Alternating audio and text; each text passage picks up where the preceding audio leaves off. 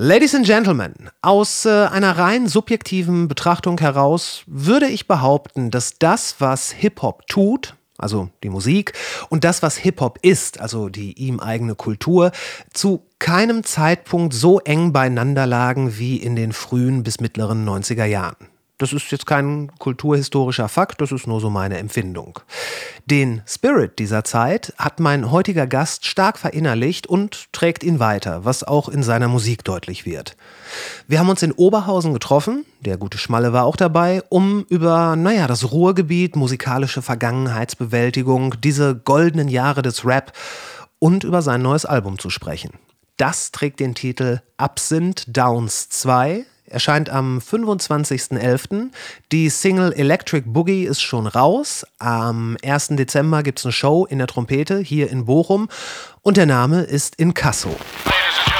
Yeah.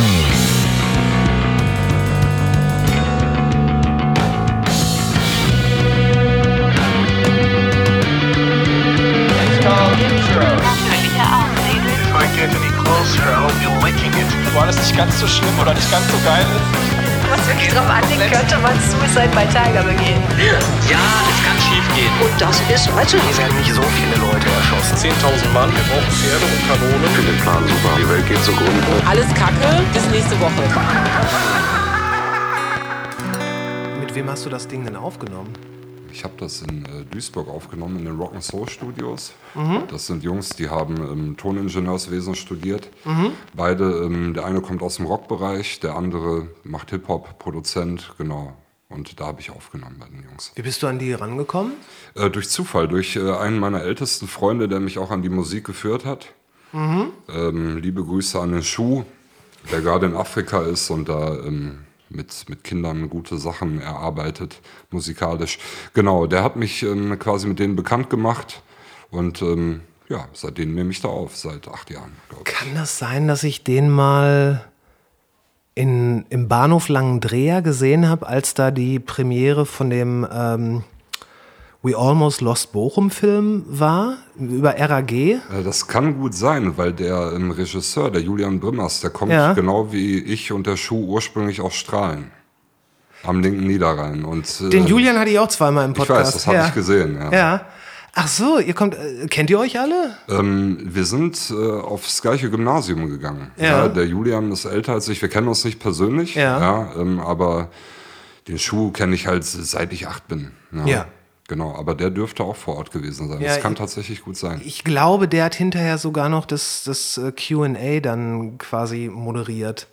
Möglich. Hast du den Film eigentlich gesehen? Den habe ich gesehen. Ich war zu der Premiere in Witten. Da waren wir, genau. Also da sind wir direkt irgendwie mit 10, 15 Leuten hingefahren, erste Reihe und haben uns das dann autokinomäßig reingezogen. Wie fandst du den Film? Super. Also ich hatte Gänsehaut. Ähm, Echt? Ja, das sind auf jeden Fall auch Jugendhelden von mir, absolut. Mhm. Ähm, ich fand es super gemacht. Ich fand auch gerade die introspektiven Szenen, ähm, zum Beispiel, wo Pachel und Mr. Wiss dann in Amerika sind und nochmal über den verstorbenen Gadda sprechen mhm. und das mhm. Ganze sehr emotional wird, hat mich sehr berührt und generell ähm, fand ich sehr authentisch gehalten. Mhm. Ja, also ja, nicht kritiklos, nicht komplett glorifizierend und verherrlichend. Genau. Und das hat mir sehr, sehr gut gefallen. Ja, man, ich hatte teilweise so das Gefühl, dass die Kamera dankenswerterweise ein bisschen länger gelaufen ist, als so die 0815-Reportage äh, das gemacht hat. Voll. Ich habe bei dem Film, da hatte ich ja, da hatte ich das erste Mal so das Gefühl, und ich kann das, ich kann nicht mal genau sagen, warum, so eine, so eine Verbundenheit zum Ruhrgebiet. Weil auch wie die dann erzählt haben, so ja, dann sind die, ist die Crew aus Witten nach Bochum oder nach Essen und das war dann ein großes Ding. Und ähm, ich, ich, weiß, ich, ich weiß gar nicht, wie, wie ich so zum Ruhrgebiet stehe. Wie, wie ist das bei dir? Bist du, ist das Ruhrgebiet ein integraler Teil von dir? Das ist eine sehr gute Frage. Also ich bin hier geboren, ich bin in Oberhausen geboren, habe meine ersten acht Lebensjahre in ähm, Bottrop gelebt mit meiner Familie. Dann sind wir an den linken Niederrhein gezogen, aber ich war familiär immer sehr verbunden mit dem Ruhrgebiet. Ja, regelmäßig da gewesen. Und tatsächlich ähm, auch wenn mich jetzt viele vom linken Niederrhein wahrscheinlich dafür verachten werden, habe ich mich immer mehr als, ähm, ja, als Ruhrpotter gefühlt. Ja, ein anderes, anderes Verständnis. Ja. Ich muss jetzt dazu sagen, ich habe in einem 18.000 Seelenort gelebt. Mhm. Das war sowieso ein anderes Zusammenleben, war auch schön. Aber hier im Ruhrgebiet, ich habe immer was sehr Herzliches damit verbunden. Dreckig, aber herzlich. Mhm. Ja. Und als ich dann ähm, letzten Endes vor knapp acht Jahren wieder hier hingezogen bin, war es genau das Gefühl, was immer da war. Und ähm, mittlerweile würde ich auch sagen, das ist meine Heimat, hier gehöre ich hin und kann mir auch nicht äh, vorstellen, wieder zurückzuziehen. Mhm. Könntest du dir vorstellen, wo ganz anders hinzuziehen? Nein. Nein? Auf, nein, dafür bin so, ich. Hamburg oder so zum Beispiel? Auf keinen Fall. Ich muss äh, meine Familie in meiner Nähe haben, meine Freunde in meiner Nähe haben. Und so ganz neu anfangen könnte ich nicht. Nein. Ja. Ja, das, ich meine, es gibt ja halt wirklich diesen, diesen typischen Lokalpatriotismus, gerade im Ruhrgebiet, wo man sich dann in, in dieser altdeutschen Frakturschrift den äh, Vorort-Stadtnamen hinten aufs Auto klatscht. Das habe ich nie verstanden, aber äh, ich weiß es nicht. Vielleicht ist das Ruhrgebiet auch so der Ort, man, die Leute reden hier ja eh nicht allzu viel. Die sagen ja in kurzen, knappen Sätzen, was los ist. Und äh, wahrscheinlich macht sich deswegen auch niemand die Mühe, so das Ruhrgebiet jetzt genau in Worte zu fassen, was es eigentlich ist. Es ist, was es ist. Und ähm, ja, ich, ich immer, hatte immer den Eindruck, dass dass Arbeit hier noch sehr hoch geschätzt wird. Also auch sich was erarbeiten Absolut. und was machen. Absolut. Ja, ich erkenne bei vielen Leuten halt auch so eine Machermentalität. Ja, ja genau. Ähm, ne, die ruhen sich jetzt nicht auf dem, was sie haben, aus, sondern versuchen vielleicht auch noch einen Schritt weiter zu gehen oder versuchen sich aus dem Nichts etwas zu erarbeiten. Ja, mhm. ähm, das funktioniert bei vielen auf dem legalen Wege. Es gibt die, die suchen sich ne, irgendwie eine illegale Sparte, aber die Motivation dahinter ist einfach die gleiche. Mhm. Und was ich allerdings auch sagen muss, ich war auch viel in Deutschland unterwegs, ich habe viele Orte gesehen, aber nirgendwo, und ich glaube, das sage ich auch nicht aus einem romantisierten Motiv, ähm, hier ist das immer am authentischsten. Ja? Und ich finde, dass hier definitiv noch ein, eine Verbindung zwischen Unter-, Mittelschicht und Oberschicht stattfindet. Ja? Wenn du hier nach Oberhausen guckst, sind die Grenzen teilweise fließend. Du hast jetzt hier bei mir auf der Straße Einfamilienhäuser, Mehrfamilienhäuser und da vorne stehen Villen. Mhm. Ja. Und ähm, das gefällt mir sehr. Ja, du hast hier nicht so, so wirklich oder sehr wenig so deutlich abgegrenzte gated Communities. Das meiste, das, wenn es schon nicht ineinander fließt, aber das, das geht sehr eng beieinander und miteinander. Absolut. Mhm. Wie lange machst du denn Musik? So, hier im Ruhrgebiet oder vorher vielleicht auch schon? Also ich habe angefangen ähm, vor über 20 Jahren. Ich habe sehr früh angefangen, dadurch, dass ich viele ältere Freunde hatte, die sehr Hip-Hop-affin waren ja. und nach wie vor sind. Ja. Das war für mich wie meine Ersatzfamilie, zu denen habe ich aufgeblickt und die haben mich an das Ganze rangeführt, Rappen beigebracht. Wie schreibt man einen Text? Äh, wie mache ich einen Beat? Mhm. Was muss ich beachten?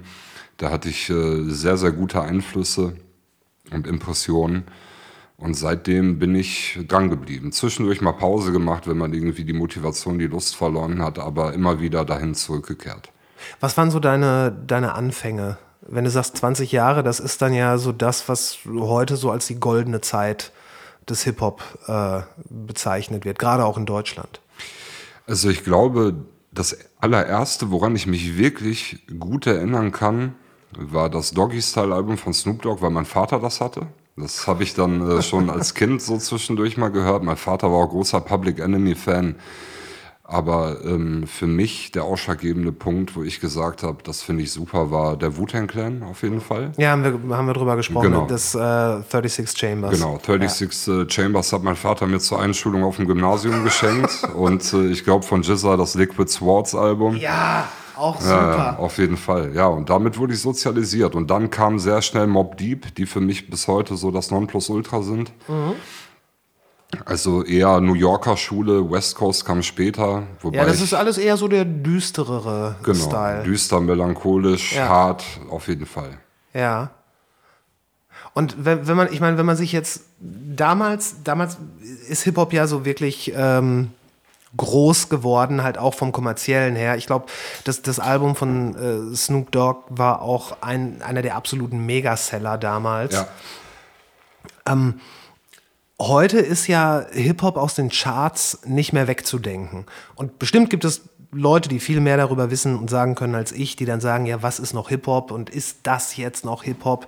Aber es hat halt mehr als die Spuren hinterlassen, sondern wirklich die großen Stars heute, so Travis Scott oder Drake, also die wirklichen Megaseller, die Rockstars Weltstars, eigentlich, ja. Weltstars, ganz genau. Die kommen ja aus dem Hip-Hop heute. Ist das was, wenn du jetzt gerade vor dem Hintergrund dieser 20-jährigen Sozialisation dir das anguckst, ist das was, wo du sagst, das finde ich gut, das, damit kriegt Hip-Hop den Platz, den es verdient? Oder würdest du eher sowas sagen wie, ja, das hat damit den Ort verlassen, wo es eigentlich hingehört? Es kommt drauf an. Also es gibt vereinzelt Songs, die ich mir anhören kann und ich verurteile auch nichts von dem, was die Leute, die du zum Beispiel genannt hast, machen, außer es sprengt halt einen inhaltlichen Rahmen. Ja? Wenn es jetzt frauenfeindlich wird oder irgendwelche ähm, Ethnien äh, verunglimpfen würde, dann wäre ich raus. Allerdings ähm, finde ich es prinzipiell gut, dass Hip-Hop in der Form stattfinden kann, nach wie vor. Ob es jetzt äh, meinem Geschmack entspricht, das steht auf einem ganz anderen Blatt. Ja. Ja. Aber ähm, Man kann es respektieren. man kann es respektieren. Das ist erstmal technisch gesehen gut gemachte Musik und letzten Endes gibt der Erfolg den Leuten auch recht. Auf eine, ja, ganz sicher, ganz sicher, auf eine gewisse Weise ganz, ganz bestimmt. Ich glaube, heute ist da einfach noch viel mehr, äh, viel mehr Marketing und äh, so diese, diese ganze Form von Präsenz, die natürlich auch über die sozialen Medien dann gefüttert wird. Das ist noch viel, viel wichtiger. Ich meine, damals, was weiß ich, wie viele Wu-Tang-Interviews es zum ersten Album gab. Nicht Wahrscheinlich viele. drei. Ja, wahrscheinlich. Maximal. Ja. Wobei ich finde, dadurch ist halt heutzutage der Glanz verloren gegangen. Also mein persönlicher Glanz, den ich äh, mit Hip-Hop verbinde. Ja. Denn ähm, damals waren die Dinge nicht überall zugänglich. Du musstest wirklich ne, forschen, suchen, welcher Plattenladen hat die CD oder die Platte, das Tape. Und für mich hat das auch tatsächlich ähm, ja, Hip-Hop ausgemacht. Dieses, dieses Tüfteln, sich, äh, sich informieren, Quellen finden. Und heutzutage machst du dein Handy auf und hast eigentlich alles parat, was du Ja, ja, parat klar. haben möchtest. Klar. Ja, und die, die Leute, die, die stellen ja auch selber viel mehr online und geben selber viel mehr von sich preis. Ja. Was ja gerade bei einer Gruppe wie Wu-Tang eigentlich nie der Fall war. Die, die haben ja die, dieses, dieses Mysterium um sich, äh, um sich geschaffen und innerhalb von diesem Mysterium auch ganz, ganz viel Quatsch erzählt. Auf jeden was, Fall. Was sie wahrscheinlich selber noch am witzigsten fanden. Auf jeden Fall, aber ähm, für mich war genau dieses Mysterium, das du angesprochen hast, das, was mich so fasziniert hat. Ich habe zum Beispiel ähm, die Booklets studiert. Ja. Wen grüßen die? Mit Ja. wem sind die unterwegs? Wer ist das überhaupt? Ich wollte die Person dahinter kennenlernen. Ja, und in Zeiten von den ganzen sozialen Medien, die genutzt werden, um Sachen zu promoten, weißt du eigentlich schon, mit wem du es zu tun hast. Ja, Ja. die mir geht halt ganz schnell das Interesse heutzutage bei Künstlern verloren, weil du guckst dir das Bild an, dann steht da vielleicht noch irgendein Zitat drunter und du hast automatisch eine Assoziation. Ja. Und früher hatte ich das halt nicht. Ich habe ähm, beispielsweise die Juice oder die Backspin abonniert, so von meinem Taschengeld gekauft, ja. Ähm, einfach um zu wissen, okay, was steckt hinter dieser ganzen Sache? Ja, ja, kann ich sehr gut, äh, sehr gut nachvollziehen. Ich erinnere mich daran, dass das war ja auch so Ende der 90er, als, äh, als Buster Rhymes zum Beispiel ganz groß war. Und er hatte ja immer diesen einen Sidekick bei sich in den Videos. Spliffstar. Genau.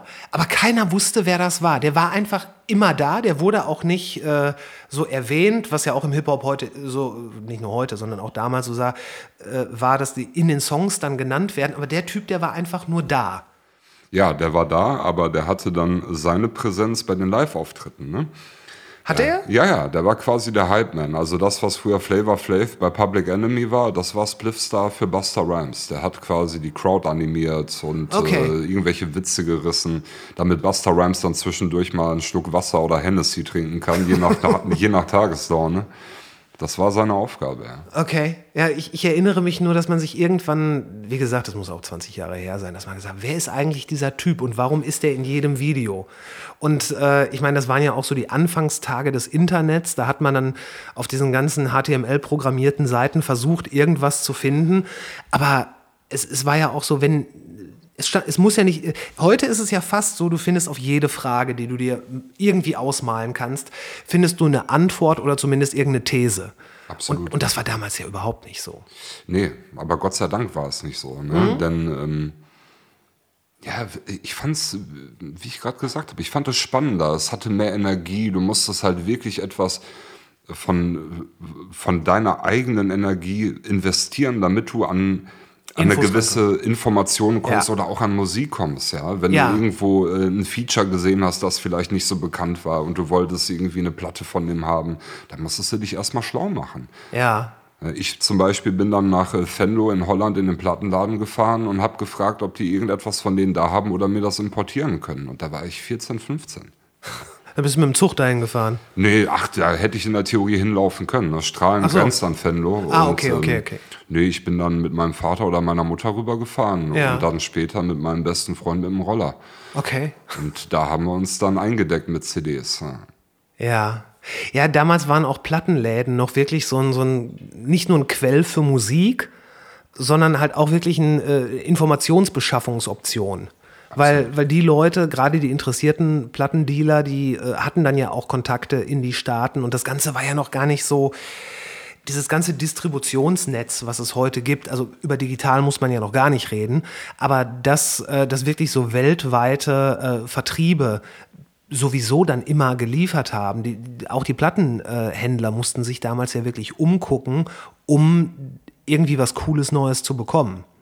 Aber das war ja, glaube ich, auch für die, für die Amerikaner zum Beispiel etwas, wo die dann auch noch Wert drauf gelegt haben, in die Kommunikation mit den Leuten zu treten. Ja? Also, Ich glaube, ja, ja. Ne, Leute zum Beispiel aus den Südstaaten Amerikas. Ne? Mhm. Das, was heute auch, ne, ein Travis Scott, auch Südstaaten-Rap, das war damals undenkbar, dass sowas in Deutschland irgendwie in den Charts stattfindet. Ne? Ich denke dann an so Leute wie 36 Mafia oder so. Mhm. Ähm, da habe ich auch mal ein Interview gelesen, dass der Labelmanager teilweise selber in Europa mit Plattenläden in Kontakt getreten ist, um halt die Sachen anzubieten. Ja? Und da ein Austausch stattfand.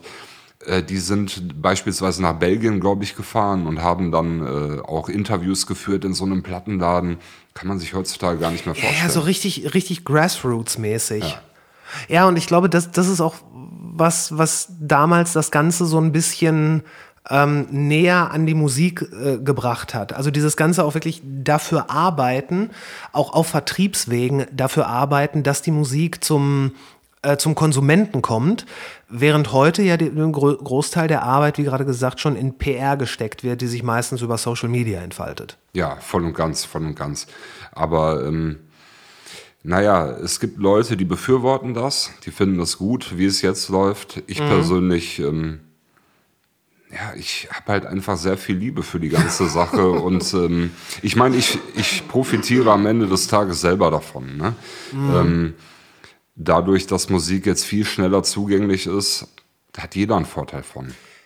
Und darum, weil das Spiel ja so ist, wie es ist, dass, äh, dass das alles quasi in deiner Hand, also in deinem Handy buchstäblich liegt. Äh, ich glaube, es kann auch gar nicht mehr funktionieren, wenn man das nicht mehr macht heute, weil, weil die Welt hat sich, die Welt hat sich irgendwie dahingehend gewandelt, dass auch die, die Konsumenten das ein Stück weit erwarten. Das ist vollkommen richtig. Ähm, allerdings gibt es auch Gegenbeispiele. Es gibt super viele Leute, die lassen mittlerweile wieder Tapes machen. Ja? Das stimmt. Ne, die lassen Tapes machen, verkaufen das dann aber auch zu einem anständigen Preis, dass sie selber halt auch finanziell davon profitieren oder machen Sammlerstücke. Es gibt ähm, in Amerika aus Buffalo 38 Spash, ich weiß nicht, ob dir das was sagt. Gar nichts. Ähm, der hat, ich glaube, der macht von jeder CD, die er rausbringt, so eine 2000er Auflage, Mhm. steckt dann aber noch Merch mit in die Box und so weiter und so fort. Ja, und ich ja, habe ja, letztens gesehen, der hat sich jetzt eine Villa gekauft nach drei Alben. Ja. Wirklich? Ja. Okay. Weil dadurch generiert er ähm, quasi Promoter, die den äh, live supporten wollen, also sorgen dafür, dass er live auftreten kann. Der kann jetzt locker pro Show 10.000 Dollar verlangen. Und Wirklich? Jetzt, ja, und jetzt Okay. lebt er mit seiner Familie einfach in der Villa. Ja, schön. Und der hat halt auch, der hat auch Tapes und dieses ganze auch Grassroots-mäßig, das Merchandise Ja. selber noch gepackt Genau, und all das. genau. Produziert alles selber, also wenig externer Einfluss. Ja. Ja. Ja, das, das kann auch funktionieren, aber das, das sind, ähm, ich, ich glaube, sowas, über sowas wird auch nicht allzu häufig gesprochen. Nee, mit Sicherheit nicht, weil sowas geht natürlich auch im Mainstream unter. Es ist Ja. nichts, was so viele Leute zieht, als dass es ja ein Publikum gäbe, das sich dann beispielsweise jetzt einen Bericht oder eine Reportage angucken würde. Ne, der findet halt spartenmäßig statt. Ne? Das ist quasi wie ein eigenes Genre, das ähm, die Fans anspricht. Das generiert für ihn Geld. Und das scheint ihm zu reichen. Oder es, es reicht offensichtlich Ja, aus. wenn er sich eine Villa gekauft hat, dann Absolut. ist das schon mal gar nicht so verkehrt für ihn. Ja. Ja, diese, die- dieser, dieser DIY-Gedanke, der, den fand ich, fand ich und finde ich auch immer noch sehr, sehr gut. Ich habe ja gerade schon gesagt, ich war gestern noch auf einem, auf einem Gig äh, von einer Band und die haben dann auch, die haben keine CDs verkauft, die haben nur Vinyl und ähm, Tapes. Und da haben die sich dann teilweise auch mit irgendwelchen Siebdruckern zusammengetan, um äh, da schöne Sachen zu machen. Und gerade dieses, dieser, dieser Fanservice, dieses was Besonderes machen, wo man halt selber auch Zeit und ähm, Sorgfalt reingesteckt hat. Ich glaube, viele Leute, vielen Leuten ist das relativ egal, aber denen, denen es was bedeutet, denen bedeutet es viel. Ja, es gibt Musikkonsumenten und es gibt Musikkonsumenten. Ne? Ja, also ja. du hast die einen, denen ist äh, vielleicht auch nochmal wichtig, nach einem Konzert persönlich mit jemandem zu quatschen, der da auf der Bühne stand, nochmal in den persönlichen Austausch zu gehen. Und es gibt die, die das mögen, wenn es eher anonym stattfindet. Ja, wenn du diese diese Künstlerpersona auf der Bühne siehst oder quasi auf deinen Kopfhörern, Spotify, CD, Ja. Vinyl, sei es sonst irgendwas und das reicht denen. Ja. Ne? Also für mich ähm, war es ein absoluter Wahnsinn. Da werde ich meinen Enkelkindern noch von erzählen. Ich war mit, äh, mit guten Freunden auf einem Mob Deep Konzert. Ja? Und wir sind Stunden vorher angereist, um in der ersten Reihe zu stehen. Und ich kann halt wirklich alles von denen auswendig. Und bei Give Up the Goods hat Prodigy mir dann das Mikrofon hingehalten und ich durfte dann die letzten vier Zeilen rappen. Und dann hat er irgendwie noch High Five gegeben und äh, ließ dann die Crowd für mich applaudieren. Und da hatte ich einfach Tränen in den Augen. Das war unfassbar. Kann, ich- ja, ja, kann, kann ich sehr, sehr gut verstehen. Trittst du auch live auf? Also selber? Ja, in der letzten Zeit tatsächlich häufiger. Also früher, äh, in jüngeren Jahren, war das auch regelmäßiger der Fall. Und jetzt läuft es quasi wieder an im Zuge, im Zuge meines Albums. Zuletzt waren wir, ich überlege gerade, wo haben wir zuletzt gespielt? Äh, in Oberhausen, hier am, am Ja. Hauptbahnhof auf Museumsbahnsteig, war auch sehr schön. Und ich glaube, der nächste Termin ist am 1.12. in Bochum in der Trompete. Bist du herzlich eingeladen, kannst gerne kommen. Ja, sehr schön. Kurz nach Veröffentlichung des Albums. Genau. Ja, Trompete, das sind, äh, das sind Freunde von mir. Das ist schön. Ist das dann, ist das der Abend, wo dann abends die goldene Zeiten dann noch äh, passiert? Nee, das ist äh, im Rahmen der Superior Session. Ah, Superior, Genau. Ne, den ersten Donnerstag jeden Monat findet Mhm. das, glaube ich, statt, genau. Ja, sehr schön. Ja, Trompete, Trompete ist, äh, ist auch ein guter Laden dafür. Absolut. Die kennst du auch? Ja. Ja, ich mag dieses, dieses kellerige und es hat halt so ein bisschen was von diesem, es ist halt irgendwie so ein bisschen Absteige-Feeling und man ist so ein bisschen weg von der Welt. Man ist halt buchstäblich unter der Straße. Genau. Aber das ist halt für mich auch das Ursprüngliche, was Mhm. Hip-Hop ausmacht. Ne? Also ich hatte dort auch schon einen Auftritt in der Trompete und das war genial. Das war einer der schönsten Abende meines Lebens. Da waren, ja, ähm, das kann auch zum Beispiel der Schmalle bestätigen. Danach bin ich, glaube ich, zwei Monate in Depressionen verfallen, weil ich so viele Endorphine ausgeschüttet habe an dem Abend. Ähm, da bin ich überhaupt nicht mehr zurechtgekommen. Wirklich? Ja. Okay, ja gut, dann hoffen wir, dass der Gig auf jeden Fall gut wird und dass es danach trotz, vielleicht sollte der Gig dann nicht so gut werden. Ja, gucken wir mal, gucken wir mal. Vielleicht trinken wir auch vorher irgendwie jeder drei Flaschen Whisky und dann wird er sowieso nicht gut. Aber, dann erinnert man sich auch nicht mehr dran. Stimmt, aber es wird wahrscheinlich Videomaterial geben. Dann wird's doof. Man könnte, es, es gab ja mal für einen ganz kurzen Moment diesen Trend bei Live-Shows, dass äh, Handys äh, nicht mit reingenommen werden. Und ich weiß, dass es auch in den Staaten, da gab es dann extra Firmen, die äh, haben die in so, in so komische Hüllen gepackt. Äh, Und da war dann irgendwie ein Störsender dran. Das heißt, du konntest dein Gerät zwar mit dir führen, aber ähm, nur die konnten dann hinterher diese Hülle wieder abmachen. Das hat sich aber das war, glaube ich, kurz vor Corona, als das so äh, Gestalt angenommen hat.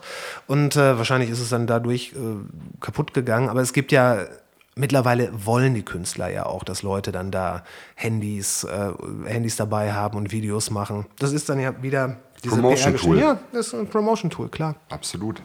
Also wenn ich mir vorstelle, ähm, so ein Travis Scott hätte jetzt auf seinen Konzerten niemanden, der Videos davon macht und auf Instagram oder sonst wo hochlädt, äh, glaube ich, wäre seine Followerschaft nicht ganz so hoch. Das stimmt und man sieht ja auch bei äh, auch kleineren Künstlern und Bands, dass das eine der wichtigsten Add-ons bei so Touren und Live-Gigs ist fast immer ein Fotograf oder ein Videograf. Ja, ohne geht gar nichts mehr. Ja, wirklich, ne? Wobei mittlerweile natürlich auch jeder Fan schon in der Theorie auch so eine Manager- oder Promoter-Funktion ausfüllt. Ne? Eigentlich müsste ja jemand wie Travis Scott, der wird jetzt die ganze Zeit als Beispiel genannt, Person XY, die jetzt, sage ich mal, in den Charts stattfindet, müsste ja in der Theorie jedem Fan, der auf so ein Konzert kommt und sein Handy zückt und das Ganze teilt, einen gewissen Anteil am Erlös zukommen lassen. Weil dadurch wird ja, dadurch wird ja die Reichweite immer weiter erhöht, Klar. exponentiell. Das sind alles Multiplikatoren, Ja. sicher. Ja, das ist ein guter Gedanke. wird Wird natürlich keiner machen. wird natürlich keiner machen, nee. Ich äh, muss mir aber mal kurz parallel hier so eine Mische machen lassen. Mach dir mal eine Mische von dem äh, guten Schmalle, der auch hier ganz, der zugegen ist und freundlich grinsend zuhört. Die Legende des Ruhrgebiets. Die Legende. The one and only. Half man, half amazing. Sehr Aller- gut. Allerdings hat er hier den äh, 43er Likör mitgebracht, den man eigentlich mit Milch trinkt. Jetzt trinken wir den mit Cola. Ja, cheers. Innovativ. Vielen Dank. Stimmt, du hast gesagt, du hast keine Milch, deswegen habe ich den Kaffee auch schwarz gekriegt. Du kannst übrigens auch noch gerne einen neuen Kaffee haben. gleich, ne? Sag Ja. Bescheid. Ja, ja, ich melde mich. Hm. Jetzt ist gerade deine Single raus. Ähm, du hast gerade gesagt, Album kommt auch. Äh, schreib es als schlechte Vorbereitung zu. Wie wird das Album heißen? Absinth Downs 2. Also es ist ein Wortspiel. Oh ja. Up, Since, Down 2. Up, Since, Down 2. Okay. Ähm, die Single hieß äh, Electric. Electric Boogie. Electric Boogie, genau. Die ist jetzt, die ist raus, die gibt's äh, im, äh, im Streaming. Album kommt dann wahrscheinlich Anfang Dezember. 25.11. kommt das Album raus. 25.11. Genau. Wie lange hast du daran gearbeitet? Ähm, ich habe an diesem Album knapp sechs Jahre gearbeitet. Hm. Also ist schon äh, ein Weilchen her. Ich habe insgesamt, ich glaube, 25 Lieder dafür aufgenommen. Ja. Äh, 16 kommen jetzt quasi auf das Album davon. Wie, wie ist das dann, wenn du jetzt nach, wenn du da irgendwie so einen Track hast, der vielleicht schon wirklich diese sechs Jahre mitgenommen hat, der vielleicht einer der ersten war? Wie ist das, wenn du den dann jetzt heute hörst und aufs Album packst? Hast du da manchmal so Ideen, ah, vielleicht repräsentiert der nicht mehr genau das, was ich, was ich heute denke und dann wird er dann verändert? Oder sagst du, nee, das war schon damals alles so richtig und wichtig, wie es passiert ist? Wie gehst du dann mit so älteren Tracks bei so einem Album um? Schöne Frage. Ähm, mir persönlich war beim Album wichtig, dass ich nach wie vor hinter jeder Zeile stehen kann. Ich möchte nicht, dass es, oder ich wollte nie, dass es veröffentlicht wird und ich auch nur einen minimalen Kritikpunkt aus meiner persönlichen Sicht daran auszusetzen habe. Ja. Bedeutet, ähm, dadurch, dass Musik natürlich auch immer eine Momentaufnahme ist, hat es sowieso eine Berechtigung. Ja. Ähm, aber gerade, komischerweise, gerade die älteren Songs vom Album sind die, die mir am meisten zusagen. Und weil es nochmal aus einer anderen Phase meines Lebens stammt, die recht turbulent oder wild war, so würde ich es umschreiben. Ähm, die allerdings auch viel Potenzial dafür haben, anderen Menschen etwas mitzugeben, ja? wo andere Menschen sich mit identifizieren können und vielleicht für sich selber einen Mehrwert drin finden. Erzähl mal was über die Phase, wenn du möchtest. Ja, ich kann das äh, gerne grob umreißen. Ähm, ich bin, ja, ich war verhältnismäßig frisch in Oberhausen, ne, war noch quasi dabei, mich einzuleben. Ich habe zuvor ähm, in Strahlen gelebt. Da sind auch schon viele Dinge passiert, quasi, die, ähm, die nicht so gut liefen. Und hier in Oberhausen, ja, bin ich irgendwann durch meine Arbeit, persönliche, private Umstände ziemlich depressiv geworden, so würde ich sagen. Ähm, Wochenenden liefen bei mir üblicherweise so ab, dass ich mir freitags direkt nach der Arbeit zwei Flaschen Whisky gekauft habe und die waren dann nachts auch leer. Okay. Ja, der Samstag lief genauso ab und sonntags hat man sich dann quasi erholt und montags ging es wieder von vorne los. Also wirklich so ein, so ein schwarzes Wochenende und dann unter der Woche ganz anderer Mensch Genau, eigentlich. richtig. Okay. Zwei verschiedene Personen, äh, die quasi durchs Leben schreiten. Das war sehr, sehr anstrengend, ja. Ja, das, das klingt so. Das klingt so. Ich habe mich neulich mit, mit, einem, ähm, mit einem Künstler unterhalten und wir hatten, wir hatten so ein interessantes Gespräch, eine interessante Theorie über Kreativität. Und seine Theorie, die ich eigentlich auch ja, doch vollumfänglich unterschreiben würde, ist, dass Kreativität ist etwas, was sich am besten freisetzt, wenn du merkst, dass irgendwas an oder in deinem Leben nicht gut ist und die Kreativität, je nachdem welches Outlet sie dann findet, versucht das dann besser zu machen. Und im Umkehrschluss sind oder können dunkle Zeiten, die wesentlich ähm, fruchtbareren sein für Kreativität, als wenn du sagst, ey, es ist alles spitze, mir geht so super gut, weil dann diese, dieser Druck, diese Notwendigkeit nicht da ist. Würdest du das unterschreiben? Das würde ich zu 100% unterschreiben. Es gibt äh, einen Albumtitel von dem Berliner Rapper Mach One. Ähm, guter Rap gedeiht im Dreck. Ja. Und ich würde mit deiner Aussage zu 100% äh, d'accord gehen. Ja. Denn in den, in den guten Phasen sind meistens bei mir zumindest die schlechtesten oder uninteressantesten Songs entstanden. Ja, weil das Leben dann wahrscheinlich, ne, warum, warum Songs schreiben, wenn gerade sowieso alles toll ist? Genau. Ja. Deswegen ist es aus, aus Sicht eines Künstlers oder vielleicht auch einfach nur Musikers, Rappers, ja, ich bin jetzt kein, kein Sänger, nicht musikalisch versiert, das ist Quatsch. Aber äh, die negativen Phasen waren definitiv immer die besten für die Produktivität. Ja, ja, würde ich. Im, Im Schmerz sitzt große Kraft.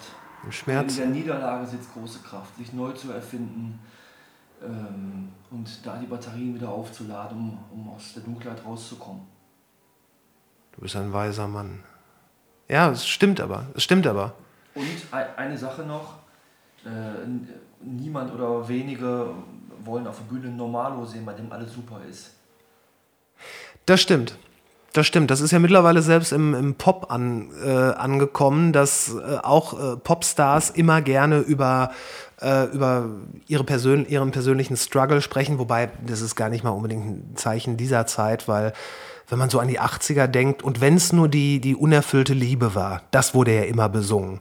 Es ist ja, es, es fallen nicht viele Nummer 1 Hits ein, wo jemand, äh, gut, außer vielleicht am, am Walking on Sunshine. Ja, der ist ja melodisch auch gut. Der, und der hatte einen großen Auftritt bei äh, American Psycho. Definitiv auch super Film, super Mhm. Film. Einer meiner absoluten Lieblingsfilme. Ernsthaft? Ja.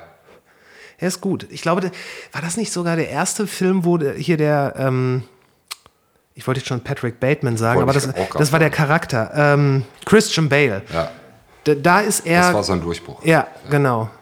Weil er ja auch in diesem Film so unfassbar gemeißelt aussah. Ja, es ist für mich eine absolute schauspielerische Meisterleistung. Ja, ist es.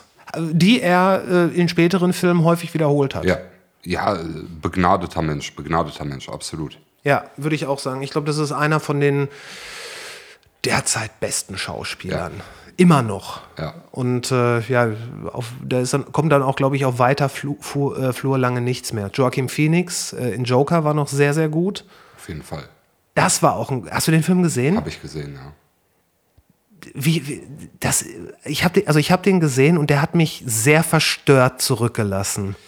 Ja, er hat mich verstört zurückgelassen, weil du natürlich als Zuschauer weißt, okay, ähm, du kennst den Namen des Schauspielers, aber du konntest am Ende nicht mehr trennen. Ja. Ist es jetzt der Joker oder ist es quasi der Schauspieler? Ja. Und ich glaube, der, er hat sogar in einem Interview danach gesagt, dass er so ein paar Monate gebraucht hat, um aus der Rolle rauszukommen. Ja, das habe ich auch, glaube ich, gelesen. Er ist natürlich auch jemand, der sich unfassbar auf seine Rollen vorbereitet. Mhm.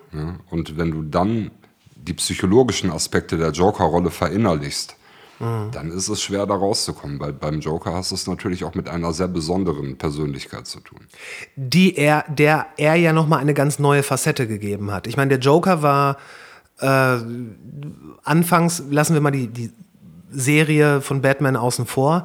Aber ähm, das fing ja an mit äh, Jack Nicholson, der den Joker gespielt hat. Das habe ich neulich übrigens noch gesehen. Der war damals der am bestbezahlteste Schauspieler der Welt für diese Rolle, weil dafür hat er, was nach heutigem Standard gar nichts ist, zwei Millionen Dollar bekommen. Gut, aber aus heutiger Sicht wären das wahrscheinlich 40 Millionen Dollar. Ja, ne? wahrscheinlich. Ja. ja. und dann natürlich Heath Ledger, der den Joker auch kongenial gespielt hat. Brachial, und, auch, ja. und auch äh, sehr gut in die damalige Zeit übersetzt hat. Und dann jetzt nochmal äh, mit äh, Joaquin Phoenix, der es auch brillant gemacht hat. Das, ähm, ja, und der Joker, der ist, der ist ja auch so eine sehr, also das ist ja die ambivalente Figur schlechthin, weil du zumindest seit Heath Ledger fällt es ja schwer zu sagen, ist er böse? Und wir hatten ja vorhin schon die Diskussion über Gut und Böse und dass das ja eigentlich nur alles Ansichtssachen sind. Aber das war etwas, was da, äh, glaube ich, auch sehr gut rausgekommen ist. Ja, ich bin ganz bei dir. Es ist immer eine, eine Frage der Perspektive, aus der du das betrachtest. Ne? Ja, natürlich. Ähm, die Sympathien für den Joker, glaube ich, kann kann sich niemand absprechen, der ein bisschen Gesellschaftskritik in sich hat oder gewisse Missstände erkennen kann. Mhm. Und Joker ist natürlich ein sehr extremes Beispiel dafür, wie Menschen daran zugrunde gehen können oder versuchen, das Ganze umzumünzen. Mhm. Ja, es ist so diese, diese, diese dunkle Seite, die wahrscheinlich in jedem ein Stück weit ist.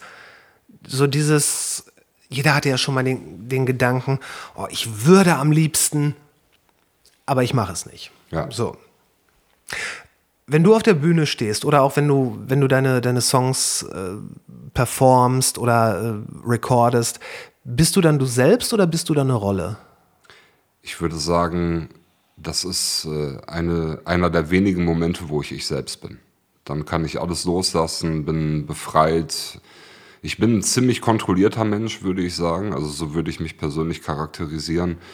Äh, in der Tonkabine oder auf der Bühne kann ich das loslassen. Das ist wie, wie ein Tunnelblick. Dann fühle ich mich frei und danach sehe ich Videos und frage mich, ob ich das wirklich selbst bin. Wäre das äh, oder anders, warum, warum gönnst du dir nur die Bühne oder ich sage jetzt mal die Gegenwart eines Mikrofons, um das rauszulassen? Auch wieder eine sehr gute Frage. Ja, ich habe sehr heute, tiefgehende Frage. Heute ein paar ähm, gute Momente. Ähm, ich glaube, dass ich schon als kleines Kind durchaus eine Selbstwertproblematik hatte. Ja? So würde ich es vielleicht umschreiben. Ähm, ich kann das heutzutage trennen, das, was damals war und das, was jetzt ist. Aber es schlummert natürlich trotzdem in einem. Ja? Mhm. Wenn ich unter der Woche, also ich bin hauptberuflich Erzieher, ich arbeite mit ähm, verhältnismäßig schwierigen Jugendlichen zusammen, ähm, da kann ich gewisse Aspekte meiner Persona konstruktiv einfließen lassen in den Arbeitskontext. Ja? Mhm. Ähm, kann denen aber natürlich nicht das zeigen oder nicht das mitteilen, was ich vielleicht selber erlebt habe, weil das würde den professionellen Rahmen sprengen. Mhm. Wenn ich auf der Bühne stehe und ähm, Inhalte meines Lebens und ich muss auch dazu sagen, alles, was ich schreibe, ist, ist halt echt. Es ist passiert, es ist so geschehen, nichts davon ist erfunden ähm, das ist halt super befreiend für mich. Und ich glaube, dass wenn ich jetzt in einem persönlichen Gespräch, wenn wir uns jetzt nicht kennengelernt hätten mhm. und ich hätte dich jetzt, sag ich mal, auf der Straße angefragt, schau mal, ich bin der und der und das und das ist passiert in meinem Leben, dann mhm. hättest du dir vielleicht gedacht, okay, ähm, das wundert mich, dass das offenkundig ein recht netter Mensch ist. Ja, es ist äh, viel Mist in der Vergangenheit passiert, viel Dreck und den verarbeite ich halt mit der Musik. Und für mich ist es wie eine, Integration aus zwei Welten, von dem, was mal war und dem, was ich jetzt bin. Und das ist, äh, das, ist das, was mich daran so befreit. Mhm. Also äh, es ist ein, ein Stück weit äh, Vergangenheitsbewältigung, ein Stück weit äh, Therapie und auch ein Stück weit Freiheit für dich, dir diesen Moment und diesen Raum in diesem Moment zu schaffen, in dem du einfach sein kannst. Ganz genau. Okay. Hast du gut auf den Punkt gebracht, ja. Ich bin gerade selber Wir haben überrascht. uns übrigens in der Ausbildung kennengelernt. Ihr habt euch beide In in. der Erzieherausbildung kennengelernt. Okay. Und erst durch einen Zufall hat er hier in Oberhausen äh, sein äh, Anerkennungsjahr gemacht. Durch einen totalen Zufall. Ja. Also, also war ein Riesenzufall. Und jetzt seid ihr ein Herz und eine Seele. Nicht auseinanderzudenken. Ich finde das, ich das so geil. Die meisten Leute, habe ich dir auch am Telefon gesagt, ich glaube, die meisten Leute, wenn sie Erzieher hören, denken an den Typen, der in der Kita am äh, späten Nachmittag dann die Bauklötze zusammenschiebt.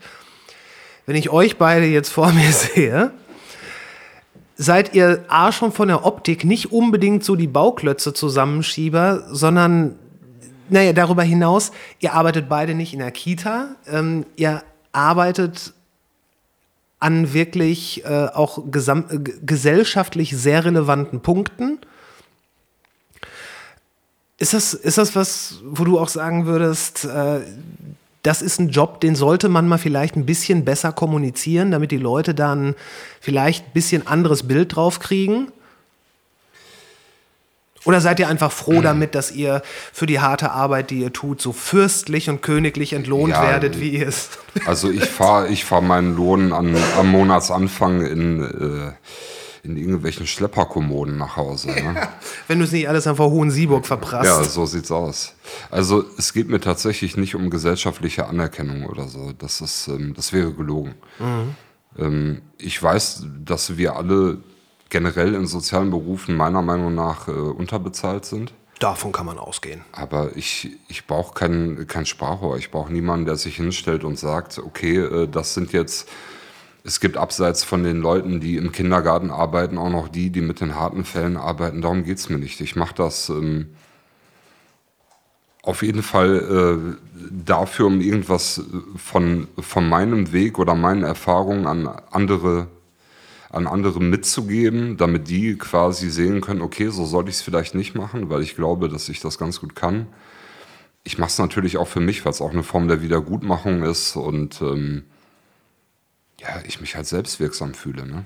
Können auch nichts anderes. Ich, tatsächlich, also ich kann nicht mit meinen Händen arbeiten, ich kann vielleicht ein Möbelstück schleppen, ich habe kein mathematisches Verständnis, ähm, das ist das, was ich kann. Und Ist wohl mehr Berufung als Beruf. Genau, das ist mehr Berufung als Beruf. Und ich bin, ähm, bin auch der festen Überzeugung, dass es so, wie es ist, genau richtig ist. Ja, ähm, klar sehne ich mich an manchen Tagen oder am Monatsende mal danach, okay, wär, wär's, hättest du mal in Mathe aufgepasst, wärst du vielleicht irgendwie im Finanzwesen unterwegs, aber eine Minute später denke ich mir, nee, das ist genauso richtig, wie es ist. Ich kann Leuten etwas mit auf den Weg geben, ich kann etwas Gutes bewirken und äh, bis jetzt funktioniert's. Könnten, können das Leute überhaupt vernünftig leisten, gerade so mit, äh, mit so Extremfällen, wie du jetzt zum Beispiel zu tun hast, die, die ein ultra behütetes Leben geführt haben, die quasi nie wirklich, äh, die wirklich nie im negativen Sinne Action gesehen haben, die noch nie Dreck unter den Fingernägeln hatten. Dringen die überhaupt zu den Kids dann durch?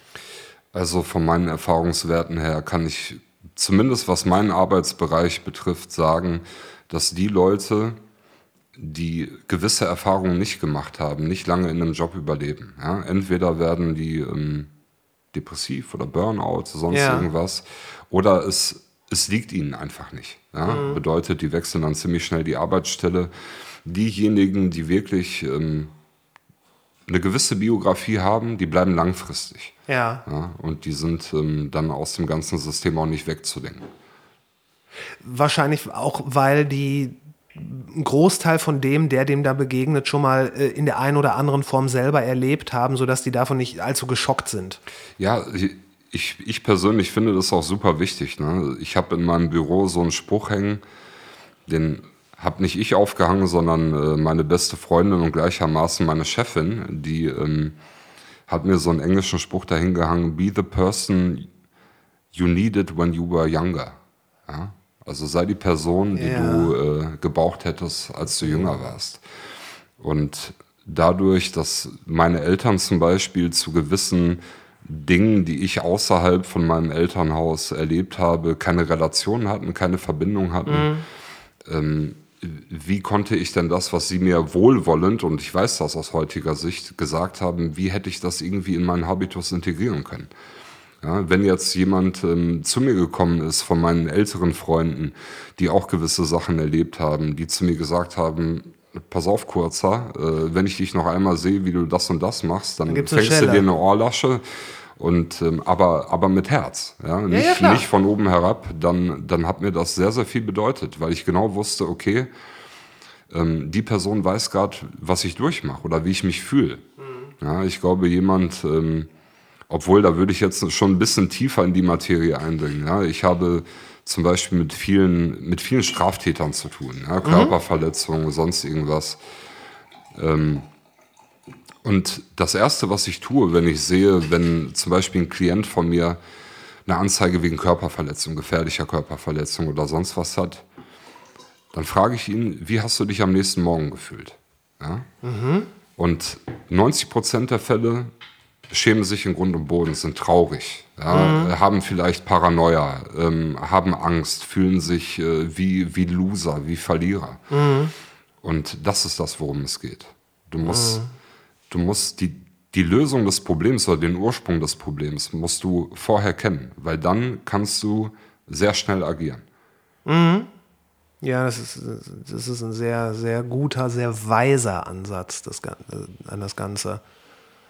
Weil gerade bei, ich meine, wir hatten, also was heißt wir? Ich hatte halt auch meinen Kontakt mit, äh, mit jugendlichen Straftätern, keine Ahnung, äh, ob sie da noch jugendlich waren. Ich meine, man, ne, man, man treibt sich draußen rum und Sachen passieren. Ähm, mir ist einmal, ich bin einfach nur nachts über eine Straße gegangen, ein Typ kam um eine Ecke und hat mir ins Gesicht geschlagen. Ich habe den vorher noch nie gesehen. Äh, ich, hatte, ich hatte auch gut einen im Tee und äh, Nase war gebrochen. Das wusste ich in dem Moment natürlich nicht. Ich war, ich war total perplex und ähm, ja, dann kam auch irgendwie ein Krankenwagen und dann bin, ja, haben sie gesagt, ja, muss irgendwie geklebt werden, wie dem auch sei. Ist alles passiert.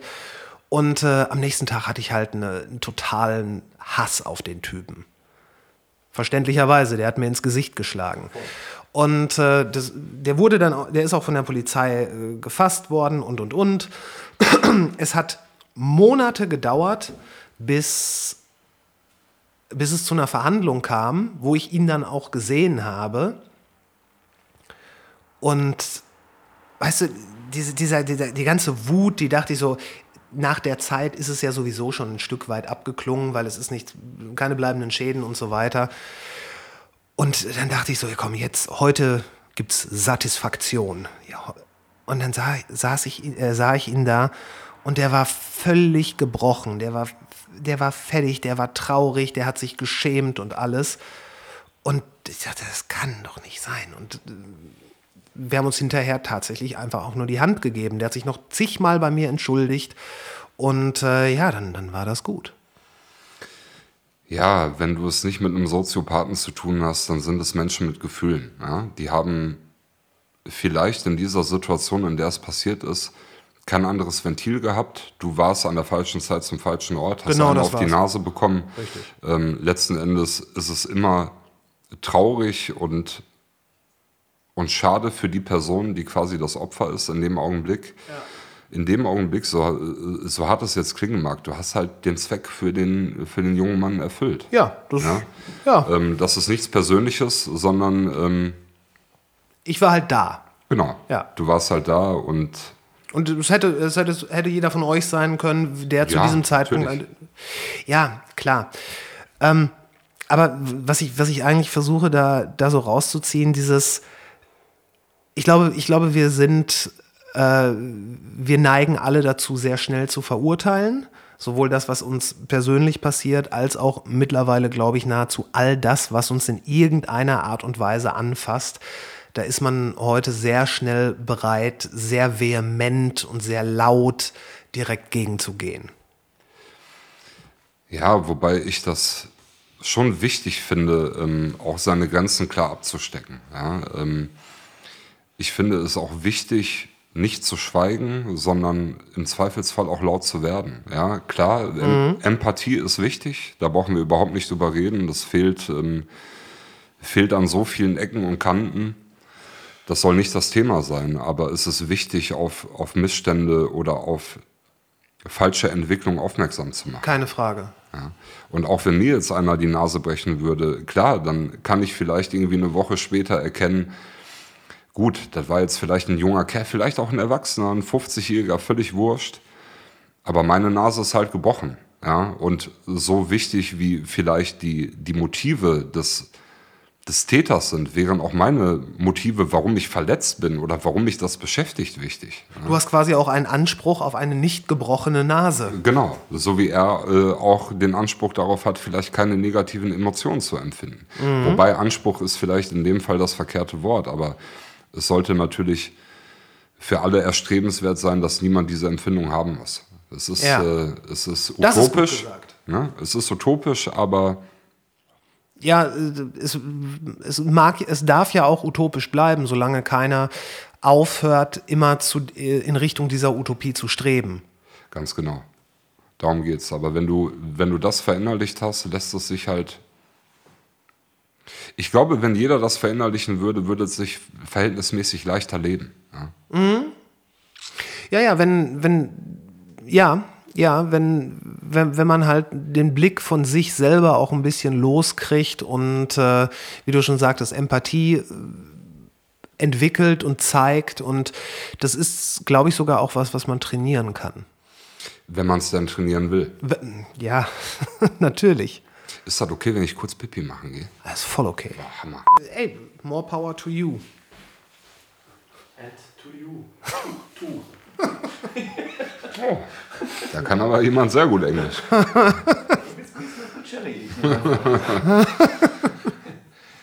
This goes up like Smith's cat, ne? Ja, morgen früh eine Nutcorner zum Frühstück. Ah, mach fertig, ja. Brauchst du noch einen Kaffee oder so? Mm, nö, nö, nö, ich bin gut. Ich äh, okay. mache hier noch mit dem Wasser weiter. Alles, Alles easy. Warum eigentlich mal ohne Auto, damit wir uns mal kippen können zusammen? Ähm, unter anderem, weil ich morgen noch arbeiten muss. Und mein, ich arbeite ja am Wochenende. Und ja, von daher. Aber das, äh, es wird passieren. Das könnten wir zum Beispiel ähm, in, der in, der Trompete machen. Aber das ist ein Donnerstag. Also kein ja, Wochenende. Äh, Schmalle hat sich auch schon freigenommen für den nächsten Tag. Siehst du? Ja, dann macht halt. Ich, äh, ich habe mir auf jeden Fall freigenommen für den nächsten Tag. Ja. Ich habe hab Menschen zwar frei. Nee, du schaffst das schon. Ja, dann, dann musst du es dann musst du's halt so machen wie, äh, wie erwachsene Leute mit äh, pochendem Schädel dann dahin und Profi sein. Bei dem Schmalle funktioniert das gut mit Druckaufbau. Du musst wirklich ne, so eine persönliche Enttäuschung durchblicken lassen, wenn er nicht dabei ist. Dann funktioniert das. Mm, ja, ja, ist das so diese Gruppendynamik, die funktioniert gut bei ihm? Ja, nee, nicht Gruppendynamik. Wenn so erlesene Personen ja. auf ihn einreden, dann ähm, kann man sich sicher sein, dass man das gewünschte Ergebnis auf jeden Fall erzielt. Das ist gut. Ich finde das total gut, dass wir gerade über ihn reden, als wäre er nicht im Raum. Ja, ich finde es auch super. Der wird auch leicht. Schön. Ich rede immer, ich glaube, ich rede zu viel über mich selber immer, deswegen ist es nochmal schön. Ein bisschen die Außenperspektive. Ach, so viel redest du gar nicht über dich selber. Du redest meistens über die Themen, die dich interessieren, die dich bewegen. Ist immer auch Selbstdarstellung. Mm. Sonst will ich ja mein Gesicht nicht zeigen. Ach ja. Ach ja. Aber ich glaube, das ist wichtig, das Gesicht zu zeigen, weil die Themen viele Leute ihr Gesicht nicht gezeigt haben, aus Angst, aus Selbstschutz etc. Und es ist wichtig, das Gesicht auch zu zeigen. Aber jeder, der, äh, der jemand anderem einen Vorwurf der Selbstdarstellung macht, dem müsste man einfach mal klar ins Gesicht gucken und fragen, wen sollen wir denn sonst, äh, wen sollen wir denn sonst darstellen? Ja, sonst steht ja auch keiner mehr auf Guter der Bühne. Punkt. Ja. Sonst sind, sonst sind die Bühnen ja leer. Genau. Genau, und äh, ich glaube, jeder natürlich hat jeder Mensch, der auf eine Bühne geht, ähm, im besten Fall auch ein bisschen was Narzisstisches in sich oder jeder, der irgendwas hervorbringt, sei es ein Rap, äh, sei es ein Song, sei es ein Text, sei es eine These, sei es ein Vortrag, du musst ja schon, sei es ein Podcast, du, du musst ja schon ein Stück weit davon überzeugt sein, ich habe hier was gemacht, das ist so gut, das kann anderen Leuten gefallen und oder sie weiterbringen. Ja, und dass man in dem Moment auch das Gefühl vermittelt für die Person im Publikum, dass man sagt, so ein bisschen stehe ich auch für dich hier. Ja, Ich gebe dir meine Stimme. ja, ja. Das ist, das ist, das ist äh, absolut wichtig. Ja. Aber natürlich gibt man auch sich selbst seine Stimme. Und äh, ne, aber das das ist halt ein sich perpetuierendes Modell und äh, das, ja, das kann fun das funktioniert, solange es äh, oder seitdem es Bühnen gibt. Seitdem wahrscheinlich irgendwo im alten Athen Leute sich auf den Marktplatz gestellt haben und ihre Sachen verkündet haben. Höchstwahrscheinlich. Lass noch mal, wir müssen ja auch noch ein bisschen über deine Musik sprechen. Äh, dein Album, das, ähm, also wie gesagt, Single ist raus. Äh, dein, äh, über welches Label erscheint das Album? Wo kann man das, wo wird man das beziehen, hören können, etc.? Ähm, das Album wird veröffentlicht über Vinyl Digital. Ähm, so heißt das Label. Es wird ausschließlich auf den, äh, also bislang noch ausschließlich auf den äh, gängigen Streaming-Portalen erscheinen, Amazon, äh, Spotify, YouTube und so weiter und so fort. Und äh, ich hoffe darauf, dass wenn die Resonanz stimmt, wir auch eine kleine Auflage pressen können als CD oder sonst was. Aber das ist Zukunftsmusik, werden wir sehen. Naja, klar. Und ich, ich denke mal, da, da wird es dann halt auch wichtig sein, ähm, das ganze Ding entsprechend live äh, zu promoten und ähm, ja, was weiß ich, Radiotermine. Du warst neulich in Dortmund bei irgendeinem. Bei Funk Your Head Up, genau, bei Eldoradio. Ähm, Ja. Das ist quasi der, der Radiosender der Universität Dortmund. Ja. Genau, da waren wir zu Gast mit, äh, mit der ganzen Clique, mit Ja, das habe ich ja auch gesehen. Ihr seid dann mit einer ganzen Ja, Entourage ja, aufgelaufen. aber d- das macht uns auch, äh, das macht uns auch aus tatsächlich. Und ich bin auch sehr stolz darauf, dass ich gute, gute Freunde, Brüder um mich habe, die, die mich begleiten, die einfach Interesse daran haben, diesen Prozess quasi mitzuerleben, mitzuverfolgen, Teil des Ganzen zu sein. Das ist für mich nicht selbstverständlich und deswegen habe ich die Jungs auch immer sehr, sehr gerne dabei. Aber das ist auch schon so ein Hip-Hop-Ding, dieses mit der Entourage irgendwo auflaufen. Ja, schon, wobei man das ja eher mit so einem Gangster-Ding verbindet. Das stimmt. glaube ich, aber das ist bei uns halt nicht der Fall. Ne? Also ähm, wir können uns eloquent artikulieren, ne? mit der Linguistik fraternisieren, wie ich auch manchmal ganz gerne sage. ähm, wir sind, wir sind einfach, wir haben, wir haben Lust auf Kontakt mit korrekten Leuten. Ja? Also werden wir jetzt da ins Studio gefahren bei den Funk Your Head Up Jungs und ähm, das wären irgendwelche aufgesetzten Pappnasen gewesen, dann hätte das auch keinen Spaß gemacht, ja, sondern wir kommen dahin, um eine gute Zeit zu haben, um Kontakte zu knüpfen und ähm, ja, wie Schmalle immer so schon sagt, es geht nur um Liebe, um nichts anderes. Und damit hat er recht. Es geht um die Community, es geht darum, ähm, ja, äh, gut, in dem Fall klar, geht es natürlich auch um die Plattform, die sich einem dargeboten hat. Aber es geht äh, vor allem darum, aus seinem Schneckenhäuschen rauszukommen, Kontakte zu knüpfen, eine gute Zeit zu haben, einfach nur eine gute Zeit haben. Das sollte die Prämisse sein. Und der Basti liefert ja dann auch ab. Ja, also Das hat er in- jetzt ist gesagt, in- ist nicht ich. Im Podcast ist er dann und äh, präsentiert da auch ein, paar Lieder und von den Kollegen alles auch. Man kann da ein paar Lieder abspielen, das von den Kumpels und die man sich vorher wünscht. Und dann rappt man live. Der Basti hat dort äh, drei Tracks gerappt, fehlerfrei, geile Betonung, hat alles gepasst. Und es ist einfach äh, auch ein Ausrufezeichen. Der steht da nicht äh, durch Zufall, sondern weil er ein herausragender Rapper ist. Herzlichen Dank, das freut mich, wenn du das sagst. Ja gut, das, das, das steht ja außer Frage, sonst wäre ich ja gar nicht hier.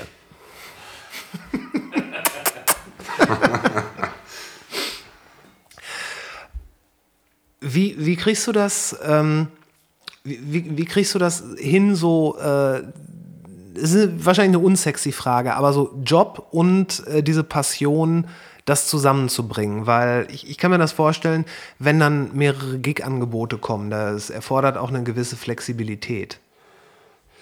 Äh, es ist nicht mein Anspruch, das adäquat hinzukriegen, muss ich dazu sagen. Ähm, beides bedeutet mir sehr viel. Also mein Job äh, nimmt einen Großteil meines Lebens ein. Ja. Mein Job ist mir super wichtig. Die Musik ist mir aber auch super wichtig. Bedeutet also, wenn ich jetzt, sage ich mal, ähm, zum Beispiel mittwochs einen Auftritt hätte Aha. ja, und ähm, wüsste, ich müsste am nächsten Morgen um 7 Uhr aufstehen, dann würde ich mir vielleicht anstatt 10 Bier zwei trinken. Ja. Okay. Ähm, den Spagat kriege ich bislang ganz gut hin. Von daher, ich kann halt noch nicht äh, über irgendwas anderes sprechen. Ja. Es ist jetzt nicht so groß, als dass ich, dass ich irgendwie entscheiden müsste, mache ich jetzt äh, den Erzieherjob oder mache ich Musik. Ja. Da bin ich auch sehr dankbar für, weil dann wüsste ich tatsächlich nicht, wofür ich mich entscheiden müsste. Ist das so? Das ist so, ja. Ähm, Ist das eine Frage von Sicherheit? Ja, total, total. Also ähm, das, was ich auf der Arbeit habe, das kann ich ja ein Stück weit kontrollieren. Ich kenne die Abläufe. Ich weiß, okay, ich habe dann und dann mein Gehalt drauf. Ich weiß, äh, was ich zu tun habe. Ich weiß, was auf mich zukommt. Ja. Äh, obwohl, was auf mich zukommt, das ist auch von Tag zu Tag unterschiedlich. Ja, aber du hast halt so ein Framework. Ganz genau, ganz genau, kannst. ganz genau. Und ähm, das hätte ich nicht, wenn ich mich auf die Musik komplett konzentrieren würde, weil ich sag mal so, meine Musik ist auch nicht massenkompatibel. So, es ist nichts, was in den Charts stattfinden könnte, wo ich jetzt, sage ich mal, ähm, eine gute Aussicht darauf hätte, kommerziell erfolgreich zu sein. Ja, aber du hast gerade ja noch eingangs erzählt, dass irgendein Knabe aus dem Süden der USA seine eigenen Tapes verschickt hat und sich eine Villa äh, kaufen konnte. Ja, aber dafür bin ich nicht outgoing genug, ja. Also auch der, ähm, der Deal mit Vinyl Digital, der kam nicht über mich zustande, sondern ähm, mein DJ, D18, schöne Grüße an dieser Stelle, bester Mann, DJ Drei Wettertaft, auch in Fachkreisen genannt. Der hat ähm, quasi den Kontakt aufgenommen zu den Leuten, hat denen äh, Sachen von mir geschickt, die fanden es offenkundig ganz gut. Äh, ich selber bin nicht der Typ dafür, ja. Ähm, auch ohne den Schmalle wäre das Album niemals rausgekommen. Ja? Ja, aber das braucht man doch immer. Du brauchst doch, du brauchst, das ist auch häufig auch bei Künstlern äh, so, dass die jemanden brauchen, der die pusht, der, der irgendwie äh, so den, den Finger in die Wunde legt und sagt, äh, von hier aus können wir weitergehen. Das Ja. ist äh, also ich denke mal, die meisten kennen das, dass die vielleicht irgendwas da am Köcheln haben, aber sich auch selber so ein bisschen künstlich kleinreden. So nach dem Motto, ja, also wenn ich vielleicht, vielleicht versuche ich es nicht, weil äh, dann hinterher sagen die nein. Und das ist ja so alt wie die Geschichte mit der Kunst an sich. Du brauchst schon Leute, die einem da so einen kleinen Schubser geben, denke ich. Ja, total. Aber umso dankbarer bin ich halt eben für die, für die Männer, die mir da den Rücken gestärkt haben, mir positiv zugesprochen haben, denn da geht es auch gar nicht um falsche Bescheidenheit. Ich weiß, dass ich das, was ich tue, zumindest aus meiner Sicht ziemlich gut kann. Darum geht's nicht.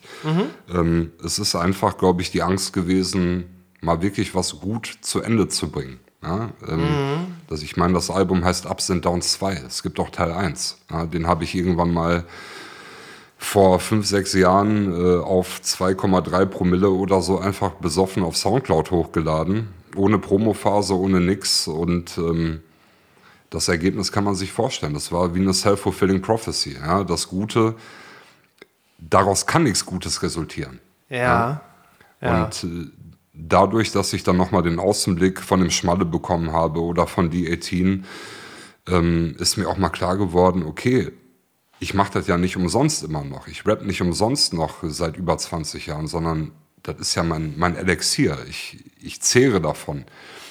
Und das haben mir äh, die Jungs immer wieder in Erinnerung gerufen. Sonst wäre, glaube ich, das Album, keine Ahnung, wann rausgekommen, wenn es überhaupt rausgekommen wäre. Ja, ich neige dazu, viele Sachen auf links zu drehen, einen verhältnismäßig perfektionistischen Anspruch daran zu haben. Davon haben mich die Jungs weggeholt. Und äh, deswegen ist dieses Album auch für die beiden. Ja, das ist nicht nur mein Album. Und das ist jetzt auch nicht irgendwie nach drei Bier einfach so dahergesagt, sondern ich habe mich gestern auch noch mit dem Schmalle darüber äh, nüchtern unterhalten bei einem guten Essen. Und da bin ich einfach dankbar für. So Leute brauchst du um dich rum, wie du das gesagt Ja, hast. ja, ja, du brauchst definitiv, du brauchst definitiv Leute, die äh, auch geneigt sind zu sagen, ey, das, was du machst, ist gut und der Weg, den du da mitgehen könntest, der mag vielleicht ein bisschen unorthodox sein, gerade so im Vergleich zu einem relativ äh, gesettelten bürgerlichen Leben. Aber es ist unglaublich wertvoll, wenn du dann jemanden hast, der sagen kann, du hast da was, da ist was, da kann was passieren. Ne, das sind ja alles keine Versprechungen, aber äh, die gleichen Leute, die, die dir vielleicht sagen würden- würden, ey, also da musst du noch mal dran feilen, das ist, das ist nicht so gut, wenn die dann sagen, so, jetzt, jetzt ist es soweit. Jetzt ist das, das ist jetzt ein Produkt. Das Genau. kann man, Das kann man raustun. Das hält dem Industriestandard stand. Das, ähm, solche Leute braucht man. Ich glaube, die, die Leute müssen einfach auch einem zugestehen können, zu sagen, äh, die Bühne gehört dir. Also einen Schritt zurückzugehen. Und das ist halt super schwierig für viele Menschen in dieser Gesellschaft. In der Leistungsgesellschaft, in der Konkurrenzgesellschaft, in der Nummer 1 Gesellschaft, wo eben äh, ähm, ja. In der Look at Me Gesellschaft. Ja, dass Leute sagen, okay, geh du vor, nimm die Bühne und ist okay. Ja, ja. Und das können, glaube ich, nicht viele. Nö, weil die wahrscheinlich, weil auch viele einfach Angst haben, dass sie dann selber ins, äh, ins Hintertreffen geraten. Und es ist, es, es kann ja so schön sein zu sehen, dass die Leute, die einem am Herzen liegen, dass die, dass die Erfolg haben. Dass die mit dem, das, das ist ja so, ein, so eine, das ist ja auch für einen selbst erhebend. Ja, ja, sicher. Nee, also der Basti macht halt nicht nur für sich Musik, sondern der steht für uns alle dort oben. ja. Ja. Und er kann es halt am besten von uns allen. Und der Beste soll auf der Bühne stehen, ganz einfach. Ja, ja, klar. Man, äh, das ist so, du schickst den in den Ring, in den Ring der es am besten kann. Sonst wäre ja blöd. Ja. Sonst verliert man ja. Und dann verlieren wir alle. Ganz einfach recht. Schön gesagt. Simply Mathematics. Mathematics. Alright, wo kann man, äh, wo kann man dir denn Hallo sagen im Netz? Wo kann man, wo können Leute äh, mit dir in Kontakt treten? Gibt es eine Website auf Social Media? Ähm, wo kann man das? Äh, ne, Single sagtest du schon, hört man auf den gängigen Streaming-Portalen. Da gibt es dann auch das Album. Wo kann man dich erreichen? Also mich kann man über Instagram erreichen. Inkasso ist the name, mhm. so heißt der Account, zusammengeschrieben. Äh, mein Facebook-Account würde ich jetzt hier ungerne, äh, ungerne kundtun, weil da gehören einfach nur Leute hin, die ich äh, tatsächlich persönlich kenne. Ja. Da geht es halt nicht um die Musik. Ähm, da geht es wirklich um Freunde. Genau, ja. Freunde oder Bekannte, sagen wir mal so. Mhm. Ne? Ähm, genau, Instagram, Inkasso ist the name, Spotify, einfach Inkasso eingeben. Dann läuft's. Dann läuft's im Optimalfall, wollen wir es hoffen. Okay. Ey, ich danke dir für das Gespräch. Ich habe von Herzen zu danken. Schön, dass du unser Gast warst. ich freue mich auf den äh, 1. Dezember in der Trompete. Bester Mann, Dankeschön. Und wir sind raus. Wie immer gibt's die Links in den Show Notes. Das Album, ich sag's nochmal, kommt am 25. November. Ich äh, hoffe, wir sehen uns Anfang Dezember, also am 1. in der Trompete in Bochum. Morgen gibt's eine frische Ausgabe des 5G-Newsletters. Kostet nix, also ne, nicht entgehen lassen. Ähm, diesen Podcast kann man auf Steady unterstützen. Das geht los ab 2,50 Euro im Monat. Aber hey, ich freue mich natürlich auch, wenn es einfach, keine Ahnung, in den sozialen Medien geteilt wird. Ihr wisst ja, wie das geht. Wir hören uns nächsten Montag wieder. Was immer ihr tut, macht's gut. Bis später.